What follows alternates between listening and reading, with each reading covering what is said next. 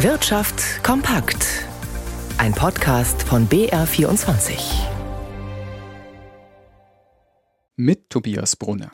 Züge und Lokomotiven von Siemens kommen weltweit zum Einsatz. Erst vor zwei Wochen konnte der Münchner Konzern ja wieder einen 3 Milliarden Euro Auftrag aus Indien verkünden. Doch jetzt gibt es Kritik wegen eines anderen Projekts im Ausland. Offenbar hat eine Siemens-Tochter eine Boykotterklärung gegen Israel unterzeichnet, um Züge an die Türkei liefern zu können. Das zeigen SWR-Recherchen von Kai Laufen. Ein von der Siemens AG und ihrer türkischen Tochter gebildetes Konsortium gewann 2018 die Ausschreibung der türkischen Staatsbahn über die Lieferung von zehn Hochgeschwindigkeitszügen. Auftragsvolumen 341 Millionen Euro.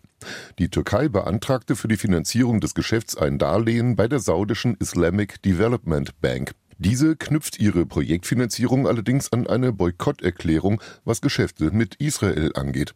Um einen möglichen Verstoß gegen das Außenwirtschaftsgesetz zu vermeiden, ließ Siemens die Verträge von ihrer türkischen Tochter unterzeichnen. Siemens lehnte eine Stellungnahme dazu ab. Der Präsident der deutsch-israelischen Gesellschaft, Volker Beck, bezeichnete das Vorgehen gegenüber dem SWR als moralischen Offenbarungseid und fordert den Bundeswirtschaftsminister auf, die Außenwirtschaftsordnung nachzuschärfen.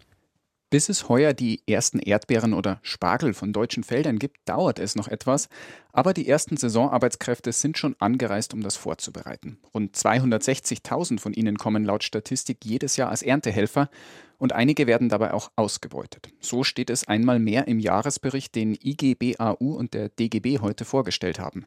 Birgit Habrath hat ihn sich näher angesehen.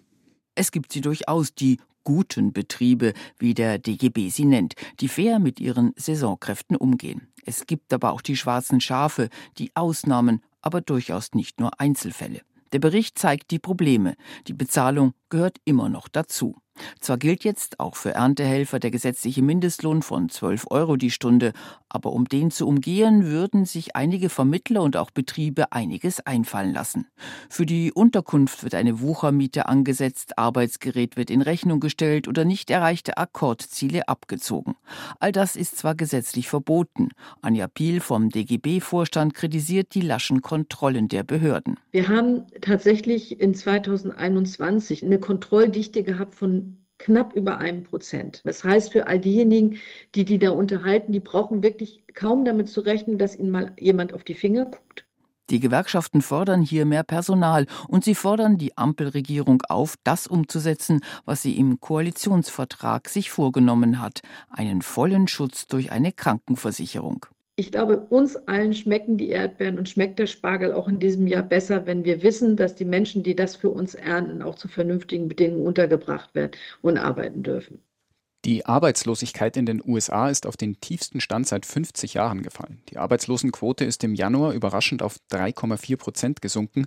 Außerdem wurden vergangenen Monat auch mehr Arbeitsplätze geschaffen als erwartet. Nach Angaben des US-Arbeitsministeriums entstanden außerhalb der Landwirtschaft 517.000 neue Jobs. Experten hatten gerade mal mit einem Drittel so viel gerechnet. Der angeschlagene Nürnberger Autozulieferer Leoni will bei seiner Sanierung ohne einen Verkauf des Autokabelgeschäfts auskommen. Für die Aktionäre bedeutet das aber wohl deutliche Konsequenzen. Jan Plate in unserem Börsenstudio. Also zunächst nochmal, das Autokabelgeschäft, das sollte ja eigentlich an einen thailändischen Investor gehen, der aber dann im Dezember überraschend abgesprungen war. Leoni hatte den vereinbarten Verkaufserlös von 442 Millionen Euro für die Kabelsparte eigentlich als Teil eines Rettungspaketes eingeplant. Das Geld sollte an die Banken gehen, bei denen Leoni Milliarden Schulden hat. Und die sollen nun offenbar aber stattdessen Leoni Aktien bekommen und danach dann 90 bis 95 Prozent an Leoni halten, wie zum Beispiel das Handelsblatt berichtet. Vom eingesetzten Sanierer, da heißt es, äh, ja, sowohl die Banken als auch die Hersteller glauben, dass Leoni gebraucht wird. Aber es bedeutet eben auch, es würden die Anteile der bisherigen Aktionäre durch eine wirklich massive Kapitalerhöhung stark verwässert. Ja, und die Aktien von Leoni, die brechen um 45 Prozent ein. Beim DAX, da werden ein paar der gestrigen Gewinne eingestrichen und starke US-Arbeitsmarktdaten, die schüren Sorgen um weitere Zinserhöhungen der US-Notenbank. Der DAX fällt um ein Viertelprozent auf 15.455 Punkte. Der Euro notiert bei einem Dollar 0,865.